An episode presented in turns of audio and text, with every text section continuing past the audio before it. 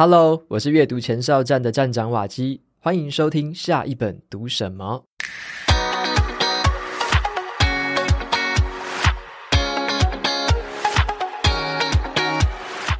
有很多的听众朋友跟我许愿，想要听学习英文方面的分享。那今天我就来跟大家分享这本书哦，叫做《有种英文模仿术》，一旦学过英文，就可以马上用出来。那这本书收集了美国各种在真实职场上面的对话情境，透过观察这一些真实的对话，来模仿母语人士他们说英文的架构，还有这个逻辑。在这本书里面呢、作者会教你手把手的如何去观察、模仿。怎么样套用到自己的情境当中？那这期节目我还特别邀请到这本书的作者凯茜女孩来接受我的访谈。我们会在这期节目中跟大家聊一聊这本书。今天很开心呢、啊，可以邀请到凯茜接受我的访谈。我先请凯茜跟大家简单打个招呼。呃，听众朋友大家好，瓦基你好，就是很高兴今天来你的节目。然后我是凯茜。OK，谢谢凯茜。那先由我来帮凯茜简介一下好了，因为有一件事情我一定要先提一下。凯茜现在是一位英文老师，但是她的职业背景哦，相当的特别。什么意思呢？他是一个半路出家的英文老师哦，而且他以前是理科生，就是跟我一样，就是理工背景的。他读过台大化工系、美国史丹佛大学的化工研究所，然后在前台积电担任过研发工程师。他在新创公司也担任过产品经理，转了一整圈之后，发现他自己喜欢教英文。那他也花了很多时间观察学生学英文的时候会遇到什么问题。那他也研究了各种方法来帮助学生学英文学得更顺利。所以呢，我有第一个问题哦，我一定要先问一下我自己的好奇心啊，就是。半路出家这件事情哦，以前都是别人问我。以前我是在台积电工作，然后后来当说书人嘛。那现在终于被我逮到这个机会，可以问一下凯茜，你曾经在台积电还有新创公司工作过，那到底是为什么会想要走上教英文这条路，成为英文老师？呃，其实我有读过瓦基的书，然后里面其实有一句话我印象非常的深刻，就是你有说过，你觉得人可以了解自己是一个很伟大的成就。嗯，我觉得像我的职涯跟瓦基有一点点相似的地方是，本来都是当工程师，然后后来整个很跳痛，一个去教英文，然后一个去说书。其实我觉得很多事情，其实你没有碰过，你不会了解自己真的要什么。像我当时，我以前去念理科，其实纯粹只是因为我数学还不错，然后加上我觉得数学很好是一件很酷的事情，所以我就一路都给他念理科念到底，因为很很理所当然嘛，一般人都觉得说，诶，理科完了你应该就会去科技公司当。那个工程师或是当 PM，所以我那时候就去了台积电当工程师。可是那时候我在里面的时候，我就会看到同事们可能二七二八岁，他们就结婚了，然后一年可能去日本啊，还是欧洲，可能玩个一两次。可是那时候我就隐约感觉到说，这个好像并不是我最想要的感觉，就是我可以看到我的一生就是这个样子。然后那那个会让我心里有一种不太舒服。嗯，应该说。我觉得很对很多人来说，这是他们理想的生活。可是对我来说，我可能更需要有探索的感觉。所以后来感受到这件事之后，我就觉得说，那我就要趁年轻赶快出去。对所以，他就陆陆续续跑到不同的新创公司，然后去当过产品经理，可能去设计宠物科技的产品啊，去设计 App、设计网站，然后那样摸了一圈之后，然后最后刚好因缘际会，就是在一个儿童线上教育平台，然后教小朋友英文。然后那时候我就发现说，我好像不用费太大的力气。我就可以把教别人怎么做这件事情做得还不错，所以后来我就辞职，然后就跑去当那个家教，然后一路教教教，然后就一路到现在这样，然后就是出书，然后开始写文。哦，我为什么会跑来最后出这本书？因为两年前就是刚好遇到疫情，所以那时候就是我家教工作都没有了，那就没有钱，然后就想说，哦，那不行，就是我还是要做一些事，所以我就开始写文章。那写文章的过程，我觉得还蛮有趣的，就是。我觉得人的潜能好像都是在你尝试一些事情之后才会慢慢的打开。就是我以前并不知道我是一个这么会表达的人，可能大学的时候有写过一些无名小站什么的，可是那时候也没有注意到说原来我这么会表达。但总之就是后来我把文章开始这样写，然后图卡也开始做，然后开始拍影片，就是观众会给你回馈，然后大家给你回馈是好的时候，你就会很高兴嘛，一高兴你就会愿意投入更多，投入更多结果就会更好，然后就产生一个正循环。所以后来就一路这样做下去，然后一直到现在。就是把我写过的文章，然后变成一本书，然后做成线上课程。我觉得这一切听起来都非常的理所当然。可是我我 我想要特别提一个，因为我知道现在很多人都想要斜杠做这件事情。但我觉得中间其实前几天也在跟朋友讨论，我觉得日复一日的那种高低起伏，对我来说是直到现在都还是很需要克服的事情。因为你从一个很稳定的工作，有稳定的薪水，我觉得人类都非常想要稳定的感觉。所以从那种很稳定的状态到现在这种日复一日，然后你需要去想各种未知的事情，并且尝试去做一些什么，其实还是蛮挑战的啦。我不得不说，我觉得就是这件事情没有像想象中这么正向，还是有蛮多沮丧的时候。对，嗯。我我在猜会不会是，例如说跟家人沟通，还是说跟亲友沟通这件事情，我我也蛮好奇，就是说他们会怎么看？说你有这样子的背景，然后决定后来要以英文来当做是你现在开始变成你的专业的领域，他们怎么看待这件事情？我觉得父母多多少少都还是会希望你在一个比较大的科技公司，一开始的确是这样。可是我觉得，因为他们毕竟跟我朝夕相处，所以到最后他们也了解到，其实我的女儿个性就是这个样子。她就是没有办法在一个框架下生活，对，所以我我后来理解，其实也是到这一两年才很理解到，说我是一个很需要自由跟探索自己的人，而这样的人格特质，其实你注定很难在一个固定的继承的框架下去工作，对，所以你就必须创造自己要的生活。当然，这背后就是会，诶你刚刚问什么？反正这背后就是要有一些代价啦。没错，没错，就是要有代价。好了，那如果想要更详细了解凯茜的话，那就看他的脸书，应该是分享比较多这方面。对，那接下来的话，我想要问一下跟这本书的书名比较有关系的，因为书名有一个关键字叫做“英文模仿术”。那我很少看到这样子说的，就是什么模仿术，第一次听到这样的术语。那想要特别问你一下说，为什么你的英文书名要取成是英文模仿术？这是有什么样的由来？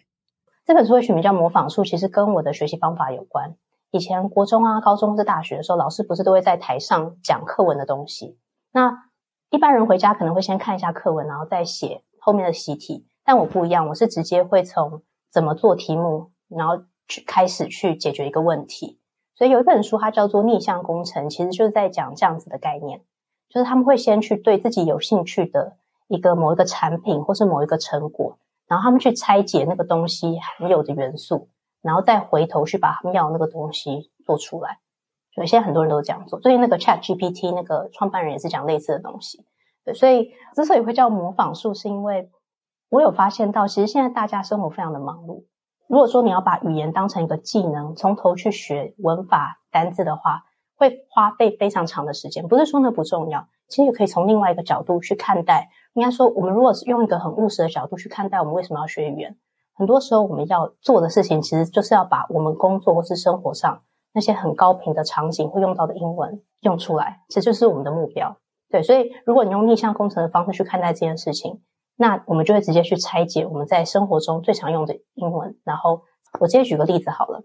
比方说像瓦基之前，嗯、呃，在台积电工作，那你应该会需要跟一些北美的客户交流嘛？没错，对。所以对你来说，如果你当时要上英文课，你会想要从高中的文法和单词开始学，还是说你会比较希望有一个老师直接教你？你在开会的时候会用到那些很高频的句型，应该是后者。嗯应该是后者才会比较吸引我，对，比较吸引你，对，所以这个是模仿的真谛。因为像我以前教英教学生英文的时候，我就会直接带他们去模仿那些在开会过程中会很常用到的句子，然后直接把那些句型用出来。所以说，这个模仿的感觉好像就是很像说，像我自己在学以前我在学怎么写文章，因为我要写读书心得之类的嘛，我其实也有一点点模仿的感觉，就是我会去模仿一些框架。别人怎么写，用哪些框架去写，我就直接模仿他的框架，照着就一样画葫芦，只是调整成我自己的东西。对，对我自己在作文好像是会这样子去尝试。然后我后来听你这个讲法之后，我也想到我以前小时候在学英文，我是很喜欢，我以前很喜欢听着英文歌，然后跟着哼唱。然后我哼唱之后，因为我听不懂他在讲什么嘛，所以我就会把那个歌词本。那时候以前是那种好像是 CD 或卡带的时候，都会有附歌词簿嘛，我就把歌词簿翻开来，然后里面的那个单字我就一个一个查，反正我就想要把它每一个字都搞懂，知道他到底在唱什么东西。所以以前我就很喜欢就是边听，然后边哼，然后哼不懂的地方就去看那个翻词典，然后去看解释，然后就一个一个这样看。所以有一些我很喜欢的歌手，我就用这个方式去学会怎么样，就是模仿他们唱歌，模仿他唱的语调什么的。对，但是后来当然我这个不是变成一个习惯，这只是小时候很有兴趣的时候这么做，所以觉得好像在那个时候就有一点点的基础，可能在那时候打下这样子。嗯哼，感觉你也是一个逆向工程的人诶，就是也是。因为喜欢那首歌而回头去看那个里面含有什么成分，然后因为这样把它学起来。对，对对对，我自己好像是还蛮逆向，所以后来可能当工程师也是这原因吧，特别喜欢逆向工程。没错，感觉应该介绍一下这本书，一直在讲逆向工程。对，好，那接下来的话，我来谈一个我读这本书觉得最有意思的地方，就是很惊喜的地方哦，因为我读的是读墨的电子书版本。嗯，那电子书版本我也会用那个网页版的读墨的 App 去读。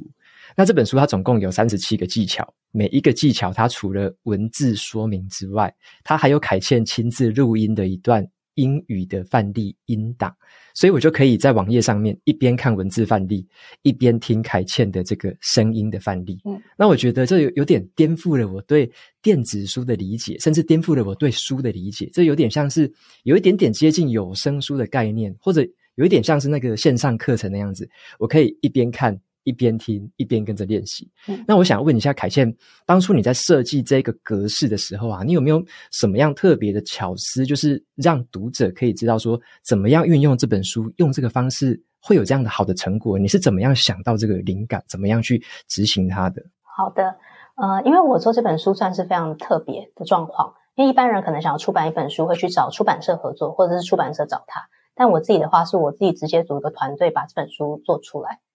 所以你刚刚说你喜欢，我还蛮高兴的。虽然上礼拜你已经讲过了，但是这礼拜听还是很高兴。对，我就是跟凯先讲说，哇，这个真的是我在那时候我没有期待到这一点，因为我用电子书嘛，我就真的开起来，然后再看用网页开始看。应该是说我先用那个阅读器看，然后我就觉得，诶，阅读器如果要这样点播放，好像没有这么方便。我后来就想说，那我干脆开读墨的 app，用网页的那个 app 直接看。结果真的很好看，因为网页还是你知道是彩色的，对，你的书还很特别，是全彩的。然后我就开全彩的 页面，然后又有那个播放档，所以等于是每一个章节大概就是几个页面的这种文字跟图卡的范例，然后再加上那个播放档，我就觉得有点惊讶，你知道吗？而且就是就是我以前没有呃读过这样子的内容，所以这个让我觉得很惊讶，是是这样子。其实我从做这本书过程中啊，我才发现我个性是一个很难妥协的人。就是如果说那个东西不是我最想要的样子，我就觉得那我就不想弄了。对，所以，好，对，我我那时候想出这样的一本书，是因为我的群众大部分都是上班族，然后因为之前我在脸书上写了非常多文章跟图卡，然后大家都蛮喜欢的。当时我就想说，诶，其实上班族他们都蛮忙的，所以如果我可以设计一个有点像电子书的概念的东西，大家只要把手机拿出来，然后打开来，然后可能零碎时间就稍微看个一篇两篇文章，这样就会很方便。那我那样有这样的想法之后，我后来就上网去找去外包网，我就开始查说有没有人会做电子书，或者说我可以外包给一些公司。可是那时候就都被打枪啦，因为因为我的电子书比较麻烦，它不是只有纯文字档。如果是纯文字，像是商管类或者小说比较容易。可是像我的，就像你刚刚说的，它又有图卡，又有音档，然后又有很多小图示，就是让它看起来比较舒服美观。所以如果要做到这样的话，其实背背后需要动到一些网页的语法。对，那那些外包的公司或是个人，其实他们并不愿意接这么麻烦的案子，因为台湾现在大部分的语言类电子书，其实他们就很像只是把杂志这样子整个粘到电子书的网页上。对，可是我我那时候听到我只能做到这样的时候，我就会觉得不 OK，因为我自己是非常喜欢阅读的人，那我自己也有在用电子书，所以我觉得其实一个舒服的阅读体验是非常非常重要的。现在人眼睛也很差，所以我觉得不能。对，总之我觉得也不是为了观众，我觉得是我自己就会过不了那一关，所以后来我就直接找工程师，然后跟那个美编，然后我们大概花了四个多月的时间把它做出来。对，那也蛮幸运是可以做得出来啦，因为中间也是有想说要不要放弃，因为毕竟一本书其实也才卖三百多块，也不是说没赚什么钱，我是说，也许同样时间很多人会说，那你怎么不去做一个线上课程？可是因为我自己心里也有想说，我觉得可以用三百块，然后把一套。完整的学习方法普及给大家，我觉得也蛮有意义的，所以就还是把它做出来。对，我觉得真的超佩服的，就是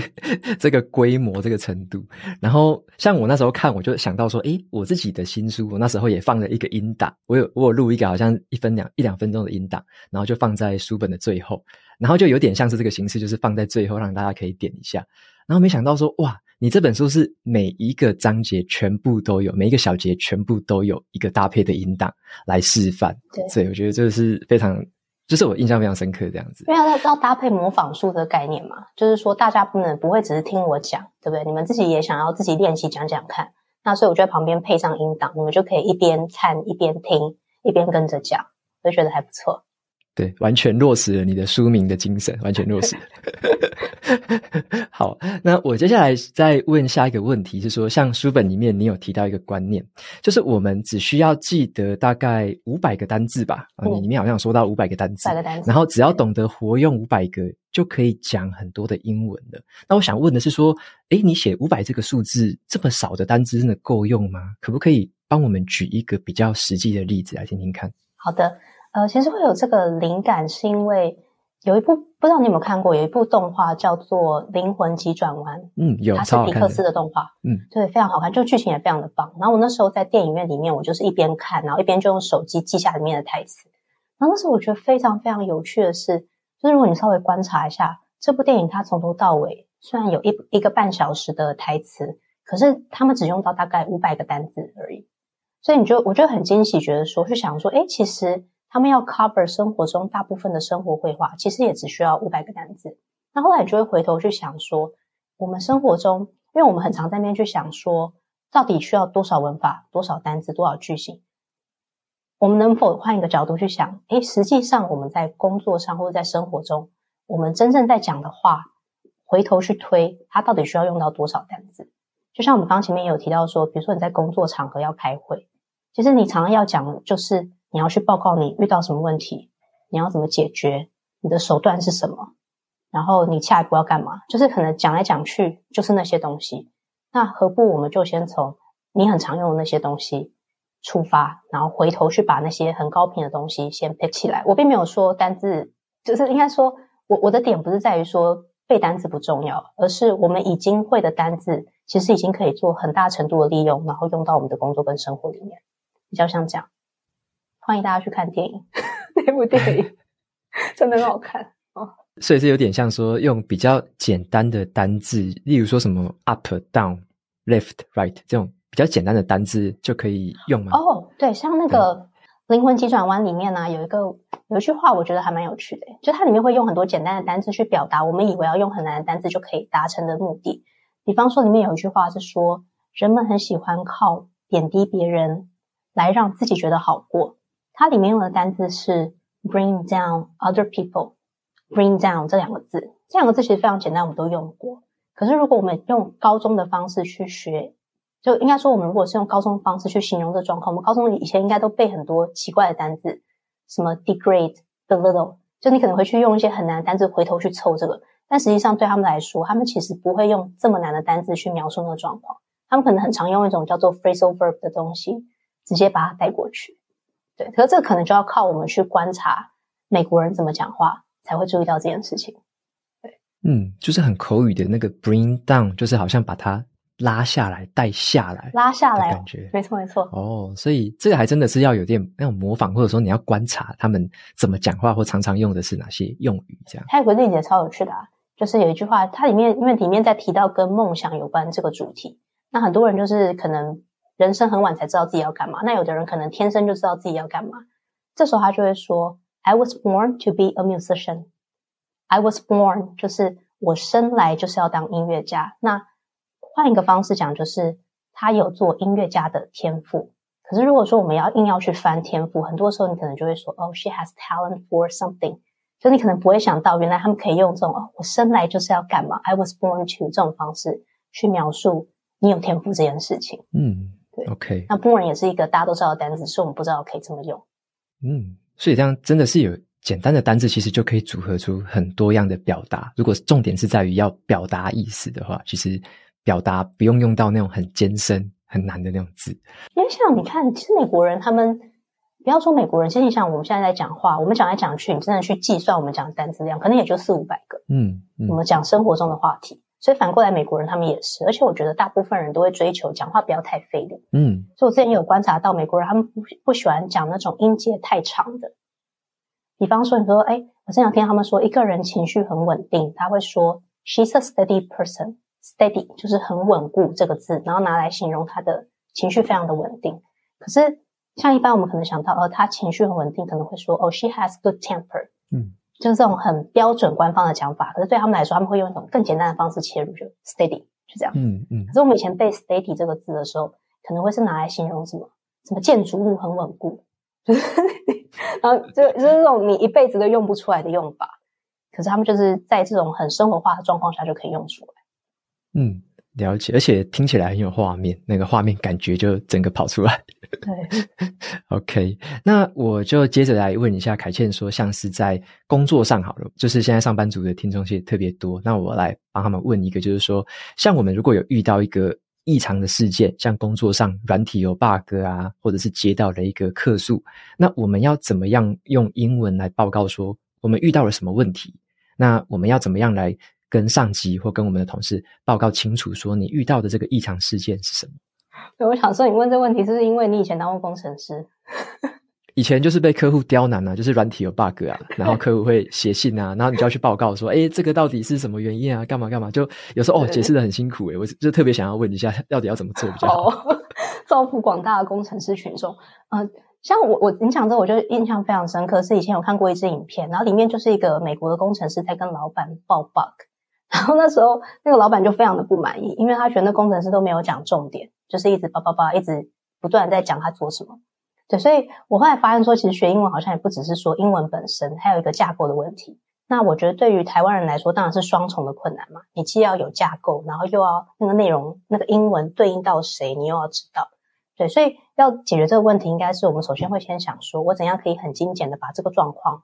拆成几个步骤。所以你刚刚说你要报 bug。那很典型，应该就是你会先需要跟老板说这个问题的背景是什么嘛？大概发生什么事情？然后接着你会说我们已经做了什么，或是我们正在做什么？然后最后你会说我们接下来计划要做什么？对，所以我们就可以先脑袋有大略有这样的架构之后，我们再去想每个环节底下后面要对应到什么样的英文句型。第一个环节，呃，你要先报告问题的背景是什么？那你就可以先说 We have someone reporting an issue。就是我们有谁报告了一个什么问题，然后后面再接上 regarding 关于什么什么，那可能会是说哦，we have a bug in the system，就是我们在系统里面有一个 bug。首先你要先解释这个问题，对。那接下来你就可以用一些我们以前英文用过，比如说现在完成式来表达你现在已经做了什么事。We have 怎么样怎么样，比方说 we have released a new version of something。我们已经发布了一个新的版本的什么东西，什么软体版本这类的，或是 We have updated the parameters，我们已经更新了系统的参数。所以就是用这种以前的文法，实际上你要把它扣到真正的应用情境里面。那也有可能你要报告说，我此时此刻正在着手进行什么事。We're looking into，我们现在正在看，我们现在正在研究什么什么样的状况。你就会用现在进行式去描述一个你现在手边正在忙碌的事情，对。那最后你可能会需要说，我接下来要做什么？就这时候你就可以用一些句型，像是 We plan to work on something。我们计划要着手进行什么事情？We plan We plan to work on，呃，We plan to work on introducing a new system。我们计划要引进一个新的系统。所以刚刚可以感觉出来说，其实像这种职场上你要报告。非常关键的，还除了你的架构要很准之外，另外一个很重要的点，其实是你的开头句型。就是你那个开头句型，一旦你可以卡得很对，你后面要用它去造句，就会轻松非常多。以前朋友在外商，他们说真的是这样，就是大家可能一开始会讲很多很复杂的东西，就是绕不出那个他真正想要一针就这样戳进去的那个意思，就绕了半天了。大家想你到底想，但但其实你只要知道你真正要讲那个意思对应的句型是什么，那你后面再去接上。常常见的那几个动词跟那几个状态的英文表达方式就会轻松很多。嗯，我在书本里面就看到凯茜有介绍很多很多这种，就是这种句型怎么样开头，怎么样开头。对，然后再加上刚刚你有讲了几个时态，就是像什么现在进行式，或者是过去完成式，或者是未来式之类的，就好像蛮清楚用时间，其实就可以光是用这个时态的切换，就可以把一个问题从好像以前、现在到未来，就可以描述的很清楚了。这样子，没错。以前时态感觉好像学的就是就是学了，就是哦就这样。但实际上，它跟你的真正在报告其实是紧紧扣到，就如果可以应用，嗯的话、嗯、，OK。我刚刚会不会教太认真啊？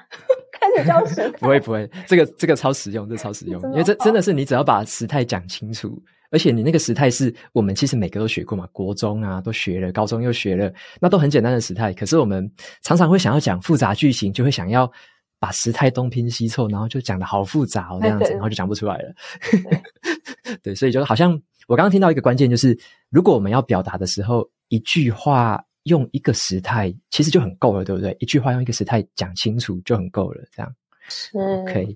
那我再问一下哦，也是特别是以我们台湾的学生啊，或者是上班族出发啦，就是你教过的这些学生里面，应该有一些会有那种讲话很台式英文，或者是讲出来的句子就变成。中文可能会讲一大串嘛，然后他就直接把它直接翻成英文，也会讲成一大串这样。那要怎么样克服这种比较像台式英文的这种问题呢？这真的是个大问题，所以这就是为什么我会写《英文模仿术》这本书。嗯，我觉得语言的切换那种对很多人来说是非常困难，因为我们讲英文的时候，其实很难不去控制自己不会产生中文的东西掺进去，就是是一定会掺进去的。首先是这样。所以刚刚像我们，就像瓦基刚刚说，你小时候你学英文的时候，其实你是听那些英文歌，你就会去听那个句子。我相信你那时候在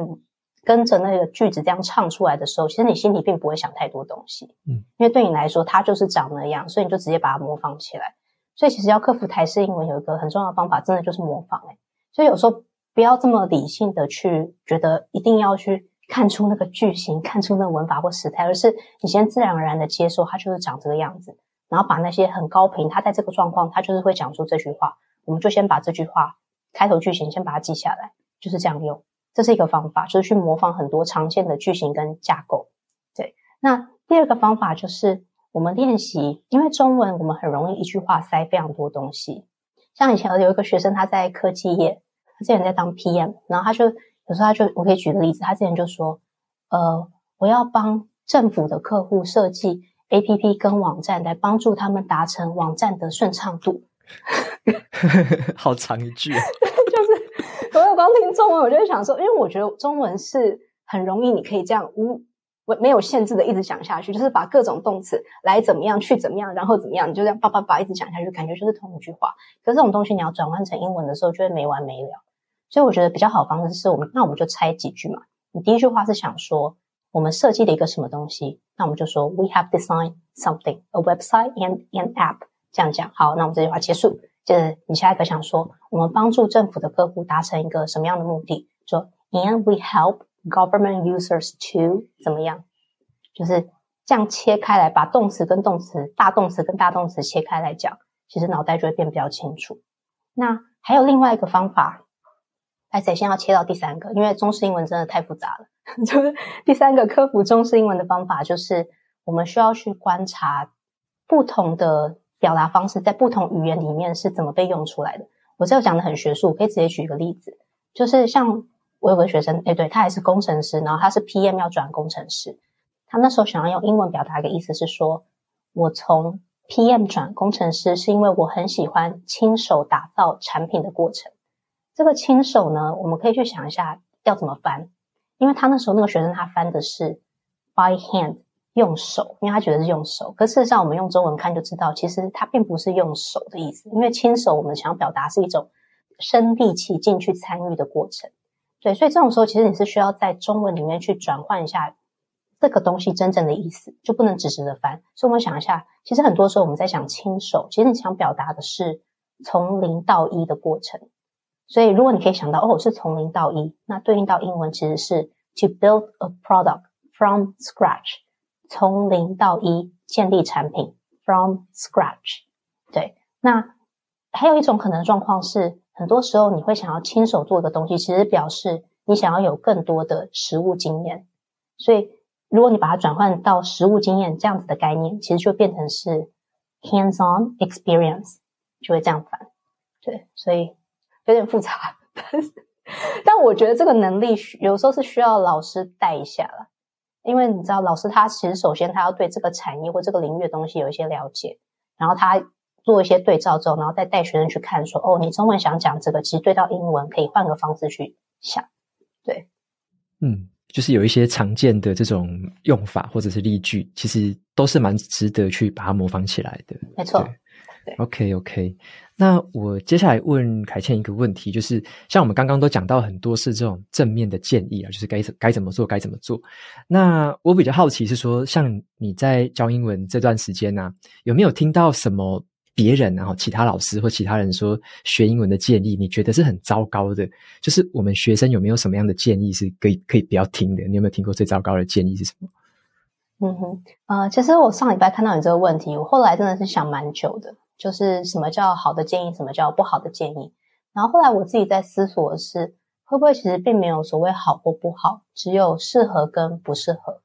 嗯，比方说像我有个朋友，他是一个个性非常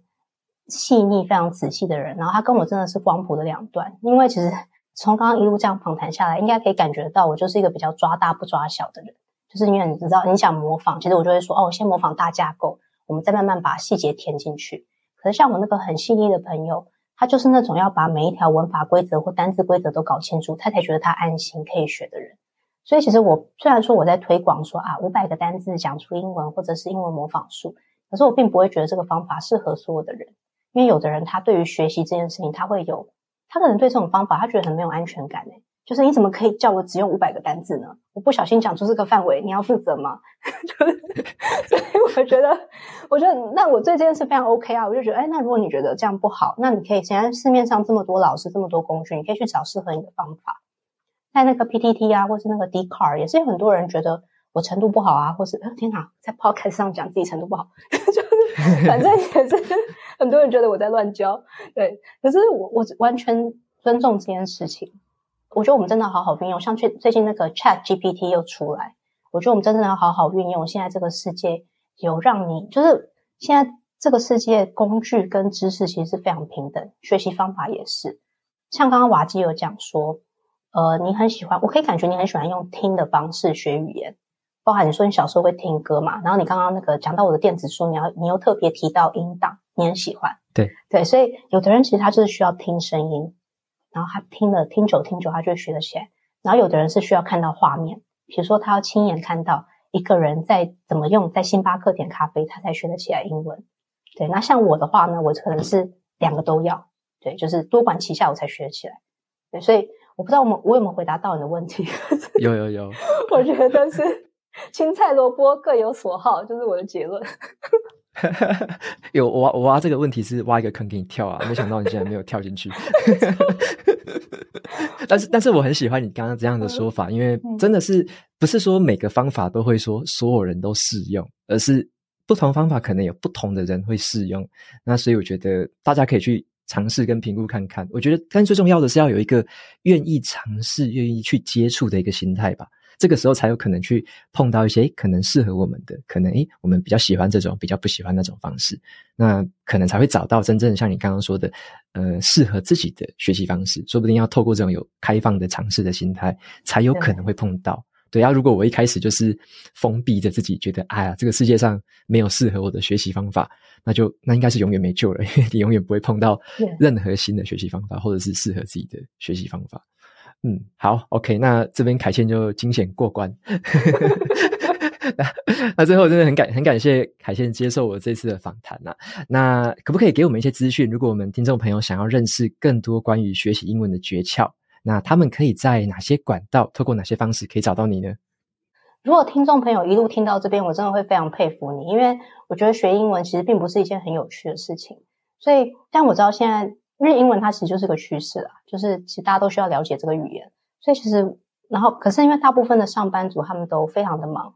不止上班族啊，学生也很忙，所以我还蛮推荐大家，就是如果你想要让自己有在零碎时间可以养成一个学英文的习惯，你可以订阅我的七点半电子报。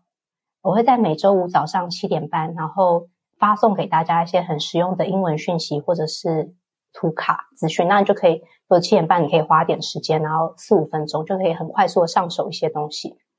因为我觉得学习这个东西，它其实是艰难的。如果今天我买了一本书啊，或是一个线上课程，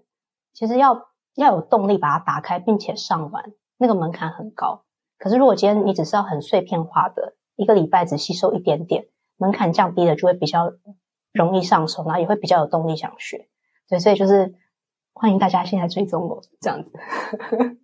OK，谢谢凯茜。那节目到这边就进到了尾声了。那如果你喜欢今天的内容，欢迎订阅下一本读什么。你也可以订阅我的免费电子报，每周都可以收到最新的读书心得，还有好书金句。我们下次见喽，拜拜。